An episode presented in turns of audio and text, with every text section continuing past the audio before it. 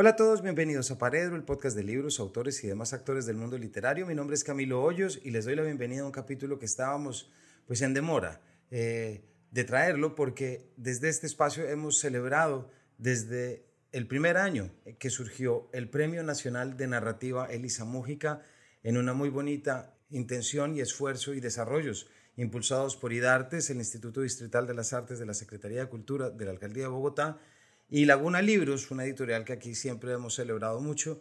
Y es además un premio que ya tiene unos cuatro años eh, y está dirigido a mujeres escritoras colombianas. Así es que el de este año estábamos, como les digo, eh, a falta de hacerlo y ha sido una muy buena conversación acerca de un libro muy interesante que fue el reciente ganador. Me refiero al libro Erial de Diana Obando. Es un libro que, bueno, tiene una lírica y tiene una cadencia distinto a muchas de las cosas que aquí hemos comentado, razón por la cual lo recomendamos tanto, y que más que la necesidad de todos de impulsar este premio, de apoyarlo, de hacer que todo el mundo lo conozca y que, por supuesto, las autoras que aquí están sean cada vez más leídas. Diana Obando nació en Bogotá en 1987, es politóloga y magíster en escrituras creativas de la Universidad Nacional de Colombia, ha trabajado como escritora para proyectos de memoria histórica y reparación colectiva a víctimas del conflicto armado en Colombia. Estudió cerámica en el taller de la maestra Vicky Posín y ha indagado los últimos tres años en el masaje energético y la terapia craneosacral. Hace diez años se inició en el onironautismo y en el estudio de plantas asociadas al sueño, lo que dio inicio a sus estudios de herbolaria y al desarrollo de publicaciones de esta área. Escribió con Sara Muñoz y Mónica Bock el fanzine Plantas de Ciudad, publicado por Impar en 2022, y actualmente trabaja como canalizadora y escritora y vive en Popayán, Cauca. Así es que los dejamos en un capítulo sobre Erial, el reciente ganador del Premio Nacional de Narrativa Elisa Mújica, de quien el jurado dijo, las narraciones de Erial son como las imágenes que se ven desde un vehículo en movimiento, fragmentos, formas, entrevistas, de la que no se está seguro si se vieron o no. Firmado por Yolanda Reyes, Jasmina Barrera y Álvaro Robledo, todos jurados del Premio Nacional de Narrativa del 2022. Bienvenidos a este capítulo y bienvenidos a Erial. Bueno, Diana, en primer lugar, bienvenida a Paredro.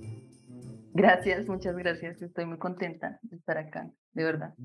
Yo estoy muy contento también de estar aquí hablando, de estar hablando sobre tu libro ganador del Premio Nacional de Narrativa, Elisa Mújica. Me, me pone muy contento que todas las ganadoras del premio han podido pasar por el programa. Eh, de allí que contar contigo, pues no solamente es un muy buen lugar para contar de tu obra, sino también para apoyar un premio como este que se está abriendo camino y que ya va en su tercera, cuarta edición y que desde aquí apoyamos muchísimo. Entonces, Diana, muchísimas gracias por estar con nosotros.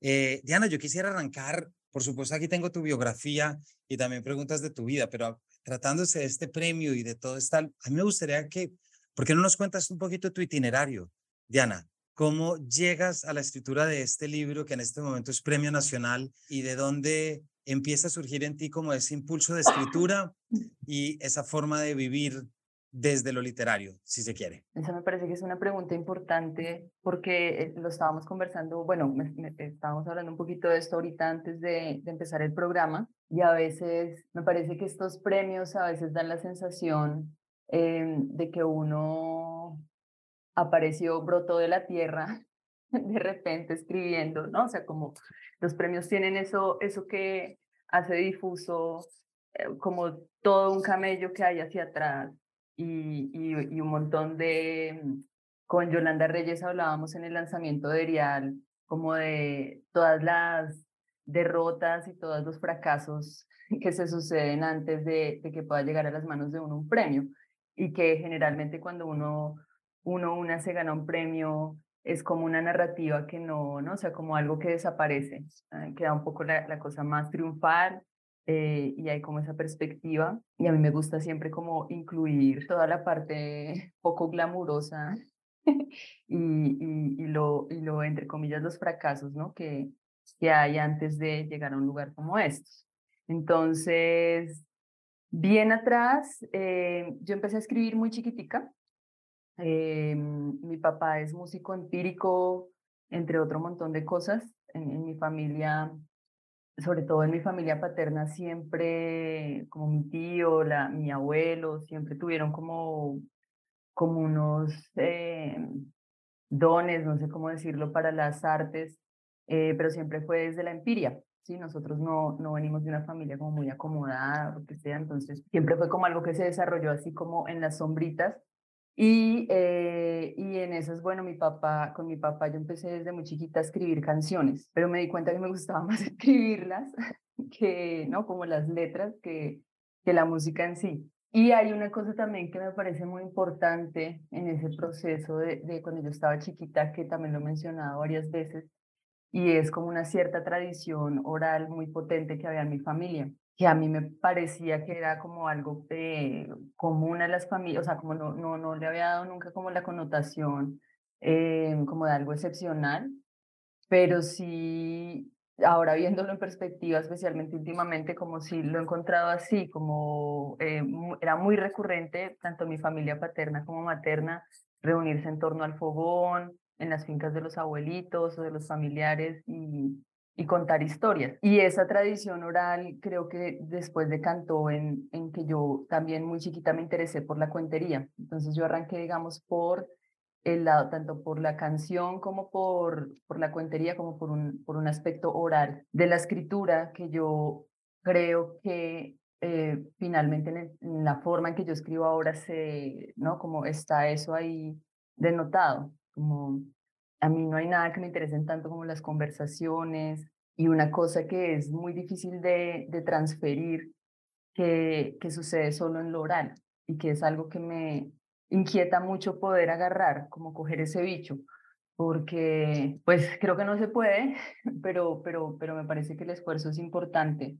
Ahí, eh, ahorita estamos camellando con unas amigas, eh, con un grupo de mujeres en una juntanza escribiendo un libro sobre el estudio de plantas medicinales y nos hemos sentado a estudiarlas eh, para desarrollar mitos, como con la perspectiva de desarrollar una mitología mestiza. Y hay una cosa en esa estudia del dispositivo de, lo que implica un mito, de cómo funciona como, como un aparato completo, que tiene que ver con que hay algo en la oralidad que es intransferible de forma escrita. ¿sí? E, esto también, digamos, procede de muchas, o lo tienen claro muchas corrientes eh, espirituales, como hay algo en el, en el verbo, en, el, en, el, en, la palabra, en la, en la, resonancia específica, en la vibración de, de, la palabra cuando se transmite oralmente, que, es, que no es transferible por escrito, porque hay una condensación de sentido que no es solo, ¿no? No, es, no, es solo, no son solo arquetipos, no son solo metáforas, sino que hay como un, un vibrar de, de lo que uno está agarrando ahí que me, me, no sé, me inquieta mucho como poder agarrar, así sea como un, un fantasma de eso en, en lo que escribo. Por eso arranqué en, en Erial escribiendo la historia del tigre eh, y ahora que estamos escribiendo las historias sobre plantas es cuál, como el, el asunto del mito no es solo poder condensar sentidos, sino cuál es el sonido de esa planta, ¿sí? O sea, cuál es la, el consejo, pero transmitido así, en una cadencia, en un ritmo de los sucesos, en un que no es, sí, o sea, que es oral. Entonces, pero me fui por perdón. No, para nada.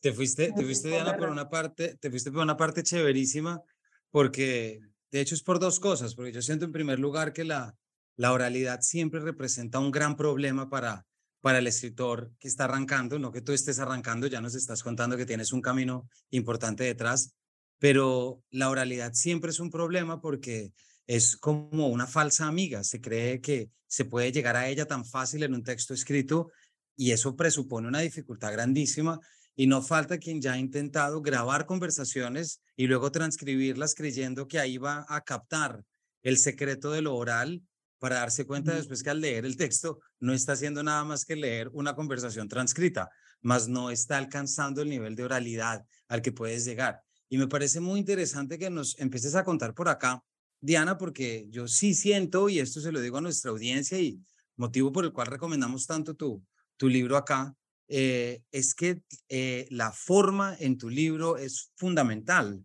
es decir, el estilo, la cadencia, todo aquello que genera el imaginario narrativo, mitológico, si se quiere llamar, en algunos puntos a los que tú tocas, pero es el tipo de la escritura, es una escritura directa, incisiva eh, y fragmentaria.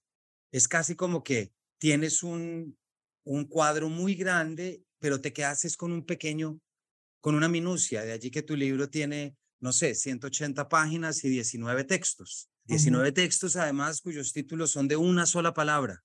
Entonces, quisiera preguntarte, ya que nos estás contando y si nos quieres profundizar un poquito más en la forma, ¿de qué manera tú lograste hacer coincidir el contenido con esta forma que desarrollas o te surgió de manera natural? Sobre la forma, hay, hay, que hay, hay un montón de cosas, pero bueno, por un lado, hay una cosa muy importante, creo que hay, hay hay algo muy importante respecto a la escritura de las personas y es em, el proceso que no se ve, o sea, como todos esos sustratos de lo que se hace antes de llegar a algo que es ese suelo fértil que es finalmente la escritura. Y durante ese proceso, en, en mi, en, sí, como en el camello que yo hago, hay algo esencial para mí y es siempre leer en voz alta lo que voy escribiendo. Entonces, que es algo, o sea, que no es un secreto, pues, loco ni nada, es algo que hacen muchísimos escritores y escritoras, pero para mí, digamos, en el proceso de lectura en voz alta, ¿qué pasan? Pasan dos cosas. Una que es por la que generalmente se usa ese recurso en, en la carpintería de la escritura, y es porque uno en voz alta, cuando le lee a alguien o se lee a sí mismo, se da cuenta de como toda la la, la, grasita, todo lo que sobra del, del, de la escritura, así como eh, cosas que están sobredichas, eh, errorcitos, cacofonías, eh, ¿no? Como, como, como ayuda a limpiar un poco el texto. Pero a mí en particular me interesa un montón poder encontrar un ritmo, que no estoy segura que sea, digamos, perceptible siempre. Creo que es más patente cuando se leen los textos de Rial en, en voz alta y que no lo podría definir como, es decir, no es una prosodia así como súper marcada. A mí me encanta eh, uno de mis libros de, de, de así de, de, la mesita de noche que tengo siempre, siempre, siempre es eh, Mudanza de Alejandro Zambra, que aquí lo tengo, de hecho, lo tengo aquí que es, un libro fantástico de, de poesía, eh, que tiene, ese sí que tiene un, una prosodia, ¿no? como una cadencia, como una música muy, muy marcada y muy, muy identificable. En mi caso no creo que sea como, como, como este golpe, ¿no? como que tenga un beat tan, tan evidente, pero sí, eh, hay algo ahí que a mí, eh, que no sabría describir bien y no porque sea muy misterioso, sino porque tiene que ver de nuevo con lo oral y que es más claro para mí cuando estoy ahí, eh, de palabras que sobran, palabras que no pegan bien, de sí, como paso por ese proceso de, de, de organización y de limpieza del texto siempre a través del oral. Y hay una cosa y es que siento que em, también cuando uno lo pone oralmente se da cuenta de, de, ciertos aspectos del texto que son innecesarios. Yo creo que tiene que ver también con, con, pues, con que estamos en un momento de, pues, en el que la escritura es más eficiente que nunca y eso tiene sus cosas buenas, sus cosas malas, por supuesto. Creo que eso también influye como en, en, en, mi, en mi inquietud a la hora de escribir. Para mí es, es difícil mantenerme tanto como lectora como escritora, en un texto que dé muchos rodeos, que, que haga muchos malabares, que haga como, que, que, ponga demasiado, que se ponga muy espeso, pues, en, en descripciones, en eh, que no sean imprescindibles para lo que se está intentando agarrar en términos del asunto, ¿sí? Em, y que siento, pues, que es una escritura, pues, que ya se hizo un montón y que y que se puede seguir haciendo, por supuesto, pero digamos que a mí en particular no me, no me, es que no me agarra, no me, no me, no me interesa. Y, y, el otro día estaba también en una conversa explicando que para mí tiene que ver con, especialmente ahora, hay escritores que todavía hacen como estas descripciones larguísimas en las que ponen a sus personajes a subir y a bajar y a, preparar cosas y a, como a ponerlos en escenarios que yo creo que es un, en un esfuerzo por hacerlo verosímil, ¿sí? El, los textos, o sea, como que hagan cosas reales y, y tenga como esta, este relleno, digámoslo así, de, de, la vida, pero que para mí la verosimilitud de un texto está en otro lugar, ¿sí? Como no, no en qué tantas cosas reales hacen, hacen los personajes y qué tantas cosas anodinas, como que no, siento que, que, que, en algún momento estuvo chévere que la literatura pasara por ahí, pero, pero a mí me interesa como algo más, más al punto, más eficiente. Creo que tiene que también que ver con, con con que mucho tiempo de mi vida me interesó mucho el cine, que va, ¿no? Como, como Godard lo decía, como el cine es la vida sin, sin las partes, ¿no? Aburridas. Entonces, tiene que ver también con eso y porque no me interesa como, o me, o me preocupa más bien como subestimar al lector y a la lectora, pensando que tengo que poner como todas estas capas de, eh, como de fondo, de, de, escenografía para que, para que esté tranquilo. El otro día Cristina, Cristina Rivera Garza decía, en, ella es genial, yo siempre hablo de ella, qué mamera, pero, pero es que me parece genial. Y, y decía como eh, que a ella le impresionaba mucho este, este término de estar envuelto en la escritura y que la gente que se olvida, que dice que eh, que, el libro, que, el libro y tal, eh, o el texto era tan bueno que se olvidaron de, de que estaban leyendo. Ella decía, ¿quién puede querer olvidarse de que está leyendo? Eh, dijo, al menos yo no, yo como escritora no quiero que eso pase con mis textos. Y eso es muy bueno, y eso es muy bueno y perdón te digo, porque yo también me he metido mucho en esas discusiones en el que cada vez creo menos en el de se me olvidó la vida porque estaba metido en un libro. Eh, yo siento que uno nunca se le olvida que está leyendo y eso es fascinante, eso no le quita ni al misterio absolutamente nada porque a mí nunca voy a dejar de decir que uno lee desde la realidad para cambiar la realidad, no desde la ensoñación para cambiar la ensoñación. Entonces yo nunca me olvido que soy Camilo Hoyos, colombiano, padre de tres, eh, conductor de Paredro, pero también alguien que le gusta esto y lo otro, quien cree en lo que es bueno, lo que es malo, lo que es justo y lo que es injusto. Yo nunca me olvido de eso. En el momento de leer una novela, sea esta poética o como sea, porque me parece que siempre es como dejar llevarnos como por ese rapto que nos permita no tomar decisiones sobre lo real y sobre lo que vemos y sobre lo que nos acontece. Pero eso es ya mi postura, pero conecto muchísimo. Diana, con esto que dices, y solamente quería para darle un poquito una prueba al oyente que aún no ha tenido la, el gusto de leerte y que seguramente esperemos que después de esto así lo haga. Son dos inicios que a mí me gustaron mucho que creo que nos traen esto que nos estás diciendo. El primero quiero leer el de Erial, que es el mismo cuento que lleva el título, estoy hablando en la página 52. Allá el Erial, un grupo de árboles flacos doblados en la misma dirección, como si el viento los azotara, aunque el aire apenas circula alrededor. Acá su abuela, llena de impaciencia por esta herencia que la empobrece. Vámonos, Lucy, dice, y emprenden el camino cuesta arriba. Esa es la primera. Y la segunda, de prefacio, que tengo que aceptar de que yo quedé prendido desde que leí este prefacio. Dicen que al principio el tigre no sabía cazar. Dicen que solamente acechaba, que se acostaba debajo de una ceiba y se ponía a vigilar el río y a los animales que arrimaban a tomar agua. No correteaba a ninguno, porque en ese tiempo era un animal muy rudimentario, muy simple. Tenía nomás el cuerpo y el pelo rucio, sin dibujos ni manchas. Y tenía la cabeza ya formada y las orejas y los ojos grandotes, buenos para aguaitar. Pero no tenía manos, ni pies, ni boca, así que no tenía hambre, ni tampoco voluntad. Lo dejo por la mitad del primer párrafo para que lo terminen los oyentes. Diana, ya nos contaste en estas respuestas y en lo que llevamos tu sensibilidad frente al lenguaje, frente a la voz, frente a la música, todo esto que configura el texto de dónde sale o cómo desarrollas en estos cuentos ese elemento tan importante que es el mundo natural. En muchas partes se ha hablado del mundo mineral, pero me refiero a estos escenarios que escoges.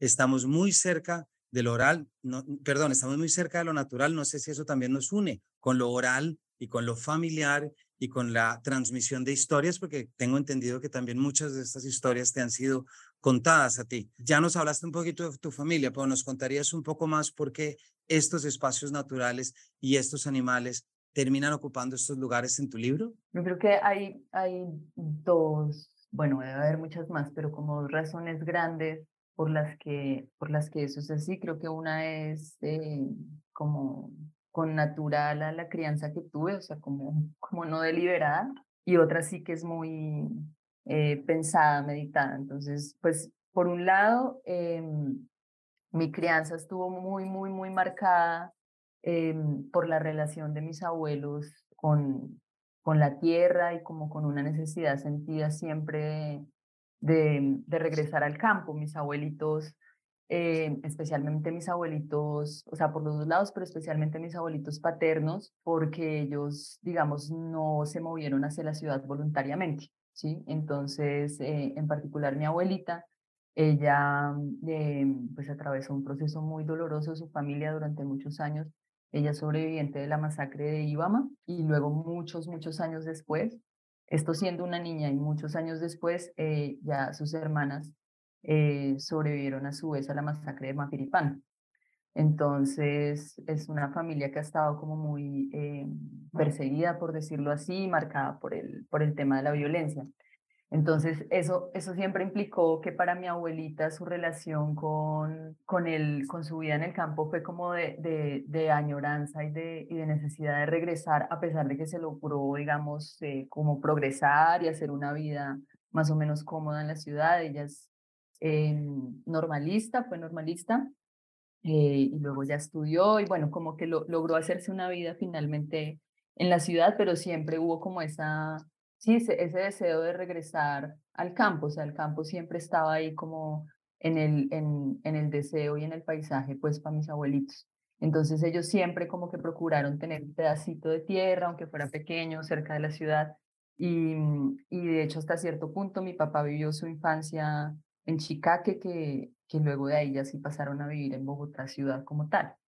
Entonces, eso para decir que, que, toda mi familia paterna tiene una relación muy, muy particular con, con la naturaleza, como muy, que, que yo la he visto en, en gentes campesinas un montón, em, pero que creo que la añoranza la, la hace más fuerte. Entonces, a mí me gusta mucho contar que mi, eh, nosotros tenemos un chat familiar y mi abuelita y mi tío especialmente, pero también mi papá, pueden mandar videos de 15 minutos, no estoy mintiendo, de 15 minutos de la ternera Canela que nació y que se mueve por acá, por la casa, porque quedó huérfana, eh, y de, no sé, los, sus, sus animales y también de animales inverosímiles que hay yo siempre pienso en cuántos animales hay en, en, el, en, en Colombia, como en, en lugares, o sea, como todavía no descritos y todavía no,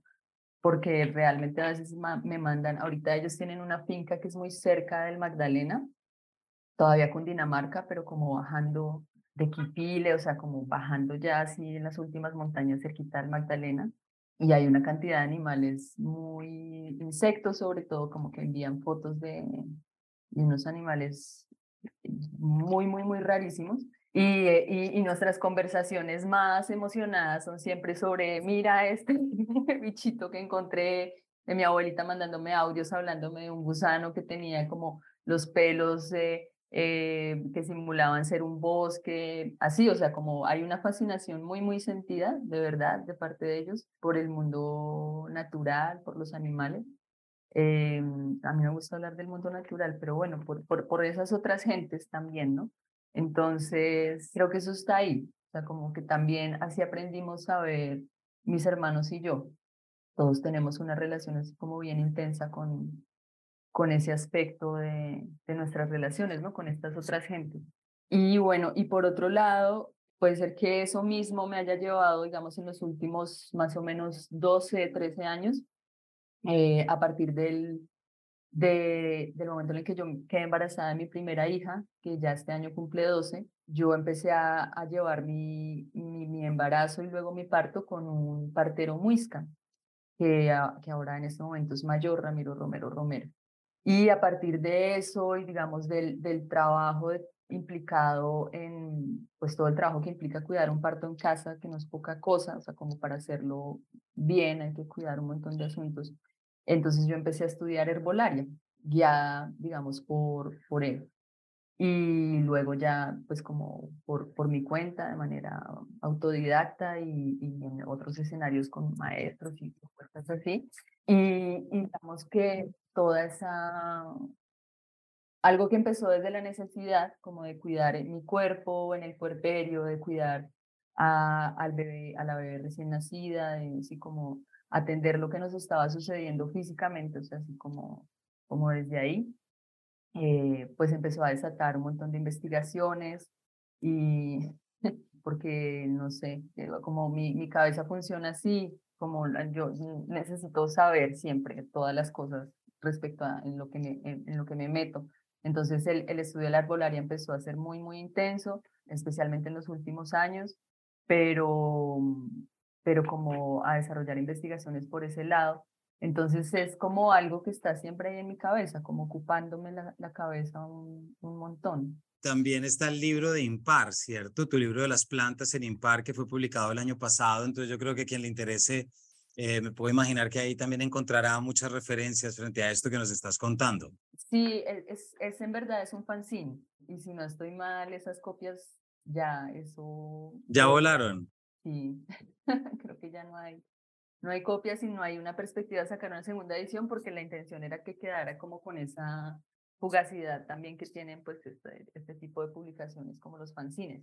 Ese libro en particular, digamos como eso, como eh, fue así hecho como al calor de, de esta invitación que nos hizo Oscar Campo. Entonces nos, dos de las mujeres que estamos en esta juntanza que te contaba, eh, las, las convidé a que, a que escribiéramos el fanzine, pero fue finalmente como un ejercicio pues en caliente, digamos, ¿sí? Entonces, no, no que el fanzine es lindo y los textos son maravillosos y etcétera, em, pero ahorita nosotras estamos trabajando en un libro, ahorita no, desde hace dos años, casi tres, estamos trabajando en un libro bastante más ambicioso a propósito del desarrollo que hicimos Sara Muñoz, que es partera allá en Oriente, que es mi socia, y yo eh, es como es un sistema que fuimos desarrollando para el estudio de plantas medicinales desde una perspectiva mestiza, porque siempre nos encontramos, digamos, en diferentes escenarios, ella por el lado pues de su trabajo con pues con mayores y mayoras indígenas, con, ¿no? Eh, y yo por el lado también como autodidacta y otros escenarios también con ellos y ellas, como siempre había esta, esta dificultad de pues de ser cuerpos mestizos en contextos en los que pues a uno no le alcanza, no le alcanza el cuerpo y no le alcanza la experiencia para entender eh, ciertas historias, para entender ciertos conceptos, para así. Y no solo, no solo desde la incapacidad, sino desde, o como desde, la, desde, desde una imposibilidad que hay que, a la que hay que buscarle el modo, ¿no? Porque, o sea, no solo, no solo digamos, eh, intentamos desarrollar ese sistema pensando eh, en huir del aprofesionismo, que es muy importante también para nosotras, eh, sino también pues como en hacernos la auténtica pregunta de este cuerpo, qué es, cuáles son las relaciones que se puede plantear con las plantas, ¿no? Bebiendo y honrando, por supuesto, estas tradiciones, pero, pero pues desde un lugar otro que no, que no, no se puede abarcar desde ahí, porque la historia de estos cuerpos es otra. No, que me parece muy interesante, Diana. Eh, yo tengo tres hijos, lo he dicho muchas veces aquí en el programa, y seguramente quién sabe cuántas cosas uno ha dicho aquí en el programa, pero son tres hijos que mi esposa tomó la decisión de tener en parto natural. Uno de ellos fue en Barcelona, muy cerquita de Barcelona, en un pueblo que se llama San Vicente de Castellet, pero luego los otros dos fue en la casa, la 76 conoce en Bogotá, y de las cosas que con mayor fascinación recuerdo es esa ida a al 7 de agosto a comprar el listado de 30 hierbas y plantas que la partera nos dijo que teníamos que tener. Recuerdo que fui con mi mamá y las compramos y durante un mes la, casa, la, la cocina tenía todas estas ramas, matas de todo colgadas en el proceso de secándose. Y luego para, para Pedro, perdón, para Arturo, el de la mitad, porque la tercera, la partera no llegó, y eso es una historia para contar en otro momento.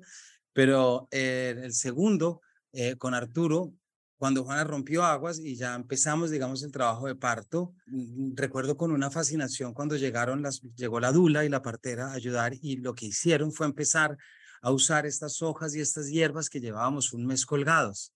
Y era una escena muy bonita. Yo iba, yo acompañaba a Juana y luego la iba hasta la cocina a ver y era una olla con una humareda y estas mujeres revolviendo y uno dice, con razón, hay imaginarios como la brujería, tantas cosas porque en verdad estás viendo que se hacen unas cosas que ante el ojo no experto, no que yo lo fuera, pero es muy fácil caer porque estás frente a, una, a un conocimiento y esas son las cosas que determinan. Entonces me parece interesante, apoyo mucho que no solamente haya un trabajo de las plantas que se recuperen, sino también esa vinculación de las plantas con las parterías y con una cantidad de procesos que dentro de este mestizaje del que tú estás hablando, pues creo que eh, siempre es muy importante porque son formas de reconocer el mundo natural, que ya dices que no te gusta mucho decirlo, pero es muy bonito pensar cómo se recupera. También lo puedo estar pensando, ayer grabé un capítulo también y no sé si para este momento ya habrá salido o no cuando invitamos el tuyo, que es con Carlos Magdalena, llamado el Mesías de las Plantas, un botanista español que trabaja en los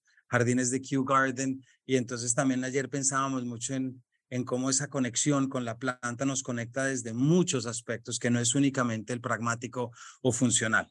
Entonces, eh, pues me parece que es un tema fascinante. Pero Diana, se nos va a acabar el tiempo y yo todavía te quiero hacer una pregunta de Erial. No, no, no, todo aquí es absolutamente bienvenido, porque es que me, eh, quiero retomar un poquito una cosa que tú nos acabas de decir y, y, a ver esta pregunta cómo, cómo te parece, porque la hago con, con muchísimo respeto. Te agradezco que nos cuentas lo que le pasó a tu abuela, porque pues también me parece que tu libro cobra un valor no sé si adicional, pero me acaba para mí de cobrar un sentido distinto. Y te voy a hacer esta pregunta a ver cómo te parece, Diana. Lo normal hubiera sido que en tu escritura, o de pronto ya lo hiciste, pero que en tu, escritura un poco visitaras ese episodio de la violencia, llamémoslo trauma intergeneracional, tantas cosas que la literatura se, se ocupa y en este país los escritores y escritoras se tienen que ocupar. Lo más normal hubiera sido eso, es decir, es como lo, lo que hubiera tenido un libreto normal. Sin embargo, tú tomas un camino completamente distinto.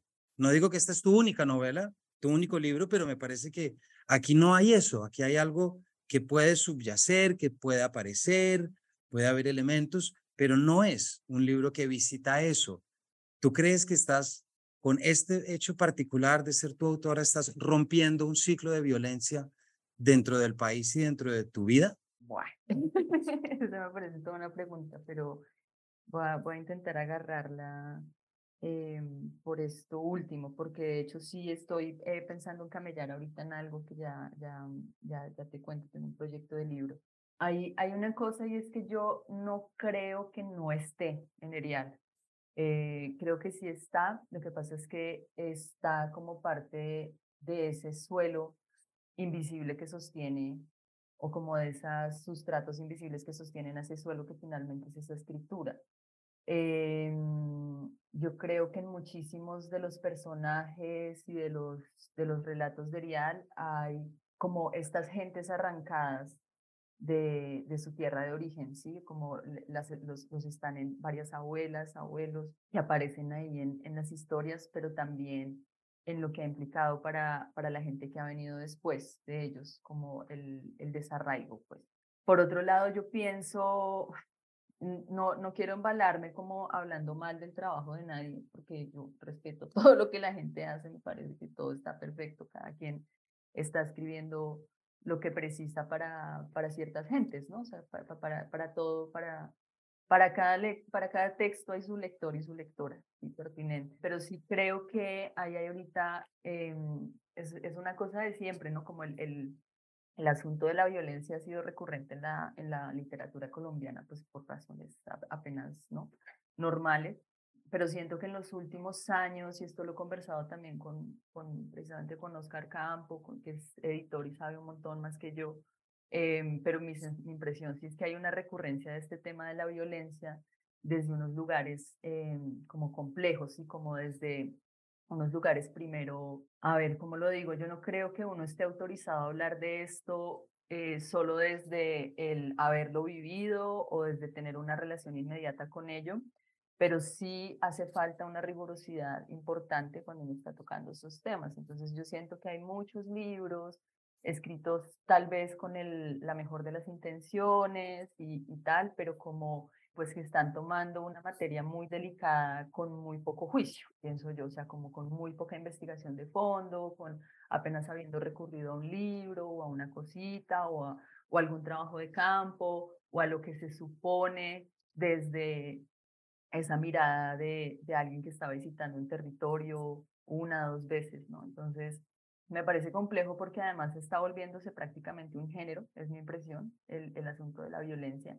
Y es un género que además gana premios, que, que se mueve, o sea, que sí, que sí efectivamente está teniendo como unos resultados económicos y de mercado y toda la cosa. Entonces, eh, que no está mal, pero que, no sé, como que a mí sí me deja a veces un mal sabor en, en estos casos en particular. Sobre eso estuvimos hablando, de hecho, con Fito Celis, eh, el otro día que tiene este libro maravilloso que se llama El último duelo del hombre pez.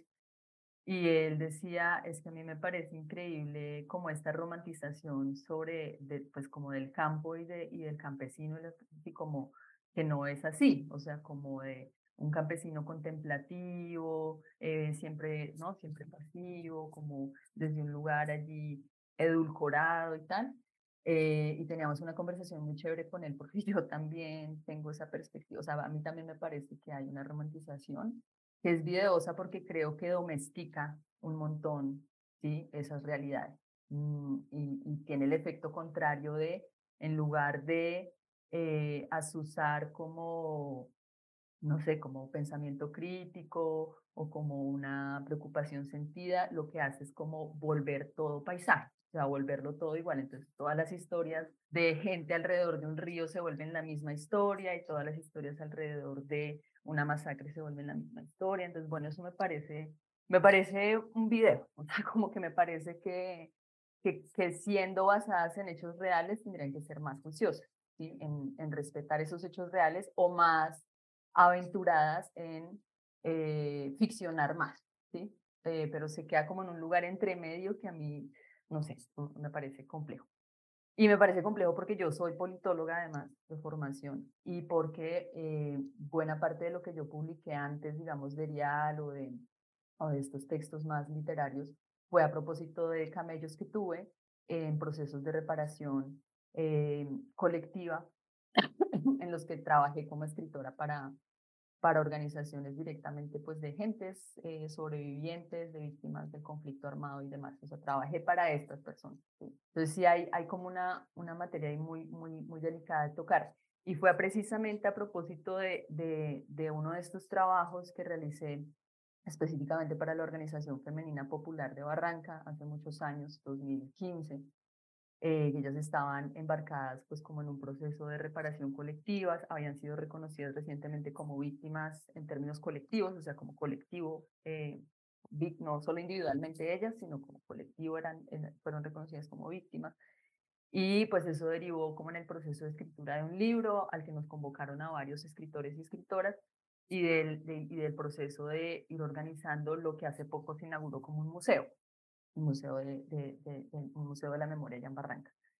Eh, perdón que me fui otra vez por las ramas, pero lo que voy con esto es que cuando estábamos haciendo ese trabajo en 2015, en algún almuerzo hicimos un trabajo de campo allá y eh, entrevistando a las mujeres y en algún momento de esos estábamos almorzando, en ese libro participó Alejandra Jaramillo, Mary Yolanda eh, Sánchez, también Oscar Campo, bueno, como y, Caro López y, Leonardo Gil, esos fuimos los escritores que estuvimos. Estábamos almorzando y yo decía, pucha, yo eh, en mi pregrado, para, para mi tesis de pregrado, también había escrito sobre desplazamiento forzado eh, y también había hecho un trabajo como mezclando literatura y, y pues mezclando como crónica literaria con eh, mi, proceso de investigación. Y había sido un tema, para resumirlo, porque pues, si no me voy por las ramas, como un tema muy recurrente en mi, en mi camello como, como a medias aguas entre ser politóloga y ser escritora. Pero nunca había escrito una línea sobre mi propia historia familiar o sobre la historia de mi familia alrededor de eso. Y ya para ese punto fue muy raro. O sea, como que me senté esa, esa tarde al lado del río, estábamos almorzando y le dije a Caro como, no sé, me parece un video que yo nunca, ni siquiera me he planteado la pregunta de escribir y me encuentro una y otra vez escribiendo sobre las historias de otras personas alrededor de la violencia. y nunca sobre la historia de mi familia alrededor de, de esas experiencias. Pero se lo conté a Caro como, ve, uno porque no escribe sobre eso, como, como diciéndole, a ti también te pasa que no escribes sobre tu experiencia de ta, ta, ta. Y Caro me dijo, no, yo no tengo ningún familiar que haya experimentado ta. Y en la mesa hubo como esta cosa común de, no, no, aquí no hay como mi abuelita no sobrevivió a una masacre, ni tuve unos tío abuelos secuestrados, ni, no, o sea, como, no, no era, no era un tema tan, o sea, para mí, y pienso que sí, en gran medida muchas familias y personas en este país hemos atravesado la violencia y hace parte de nuestras historias familiares, pero no era así de recurrente en este nivel que yo lo pensaba, que también era una de las razones por las que yo pensaba, bueno, qué que, que, que, pertinente, o sea, como, ¿qué tanto puedo decir yo sobre esto que arroje como una luz nueva, ¿no? En esta, pues como en esta marea de, de horrores, ¿no? Y definitivamente eso cambió mi perspectiva sobre, sobre, pues sobre esa tarea, ¿no? O sea, sobre si quería hacerlo o no. Y estuve muchos años haciéndome esa pregunta y Erial fue parte de esa pregunta. Yo sé que no, el, el, asunto de la violencia no está allí como eh, palpable, pero sí toda una serie de pequeñas violencias eh, en las relaciones con la naturaleza, en las relaciones sí, de acuerdo. con otros, mm. eh, que tienen que ver con la forma en que, pues, nuestra historia desde la colonia para acá con la violencia ha trastocado nuestras relaciones con todo, con todos y todo, ¿sí? Eh, y en primer lugar con, con, pues, con el mundo natural. Entonces eso, y ahorita, perdóname ya para... No, tranquila. cerrar estoy pues en esa tarea de qué es lo que quiero hacer con esto, o sea, qué, qué, qué, quiero escribir cuando escriba finalmente sobre, a ver qué, qué pasa, mi abuelita cuando tenía más o menos es, entre 6 y 7 años sobrevivió a la masacre de Ibama y a toda esta serie de masacres que hubo en esta zona de Yacopí eh, y Topaipí, en Cundinamarca. Fueron desplazados varias veces, luego finalmente se mueven buena parte de su familia a La Palma, allí ella crece y luego, como te contaba, sus hermanas, ellas sí se desplazan eh, hacia, el, hacia los llanos, que era una opción en ese momento.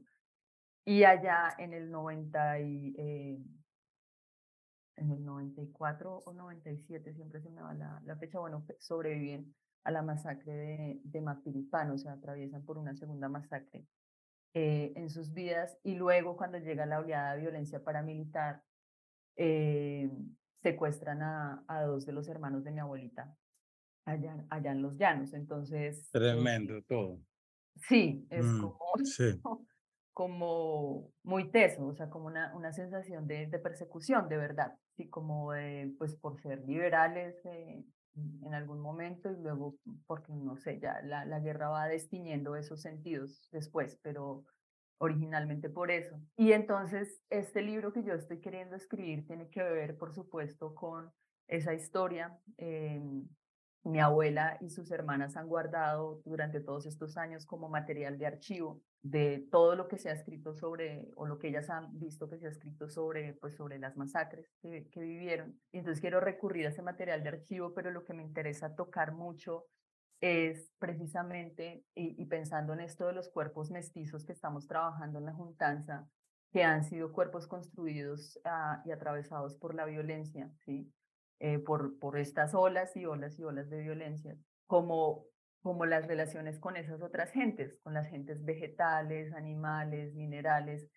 ¿Qué pasa con el desarraigo? ¿Cómo, cómo también destroza esas, esas relaciones y las transforma?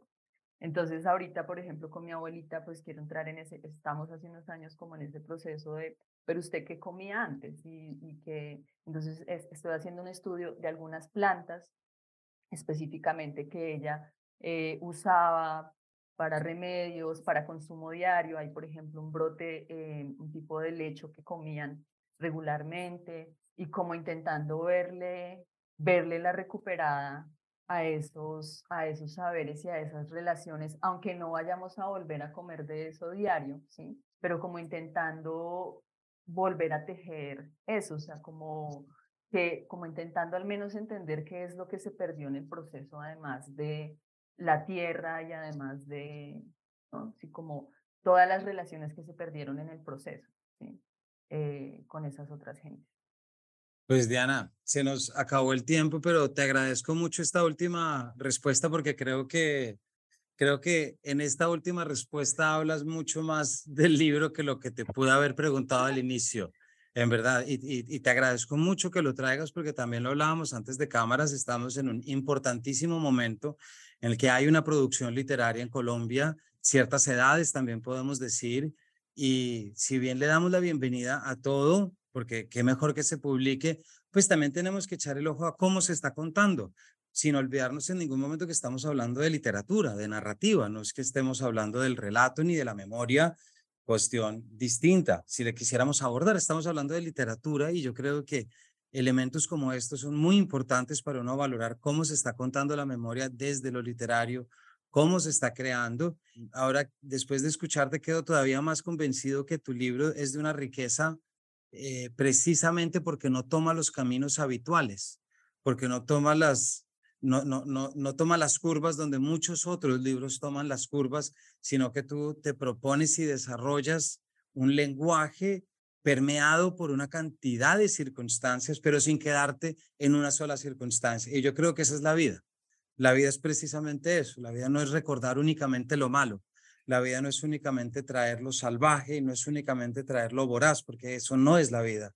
La vida es lo voraz y lo salvaje en medio de todo lo demás que uno pueda traer o no y que puedas rescatar o no. Así que te agradezco muchísimo todo lo que nos has cantado, eh, contado, perdón, eh, no sin antes felicitarte de nuevo por el premio, eh, invitar a toda nuestra audiencia, por supuesto, que vaya y conozca este libro y todas las cosas tan fantásticas de las que nos estás hablando. Pues gracias. Fue, fue muy feliz para mí estar aquí hoy. Y, y, para nosotros, en verdad, Diana, el, el premio Elisa Mújica, Premio Nacional de Narrativa de Elisa Mújica, es un premio que siempre hemos intentado apoyar como podamos desde acá porque reconocemos la importancia y creo que un capítulo como este contigo, pues realza esa importancia de lo que es el premio, de lo que se propone, eh, del trabajo que hace la editorial Laguna también para poder traerlo con una cantidad de aliados que están detrás. Así que para todos ustedes quienes nos han estado escuchando, estuvimos hablando con Diana Obando, autora de un libro muy bonito, sugerente y sugestivo y sobre todo muy sopesado, que va a mostrar mucha experiencia, publicado por Laguna Erial, ya hemos dicho el nombre ganador del Premio Nacional de Narrativa Elisa Mújica, que pueden ir a buscar, por supuesto, en su lugar favorito y no dejar de leerlo. Diana, de nuevo, muchísimas gracias por habernos acompañado. Gracias a ti y gracias a todos y todas los que están escuchando. Gracias y a todos ustedes, muchísimas gracias por habernos acompañado y nos vemos en una próxima edición de este Paredro.